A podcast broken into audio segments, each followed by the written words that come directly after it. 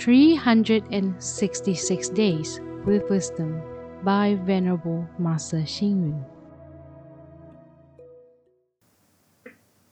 May 27th. To advise others, we must act on what we preach, as actions speak louder than words. To overcome ridicule, we must conduct ourselves righteously as facts are louder than debate. In warfare, the general must have the spirit of sacrificing himself. For the teachers who teach knowledge and morality, they must practice what they teach in order to convince their students. Parents and the elders must be role models themselves to teach the young. If parents are always out to entertain others and do not have meals at home with the children, how can they expect their children to stay at home? If parents smoke and drink alcohol, but forbid their children to do the same, how will their children be convinced?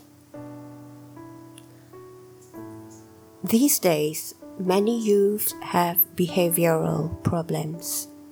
This is not entirely the youth's fault. Their parents should self reflect. For instance, some parents like to tell lies, but expect their children to be honest. Some parents are stingy, but expect their children to be generous. How can they be obedient?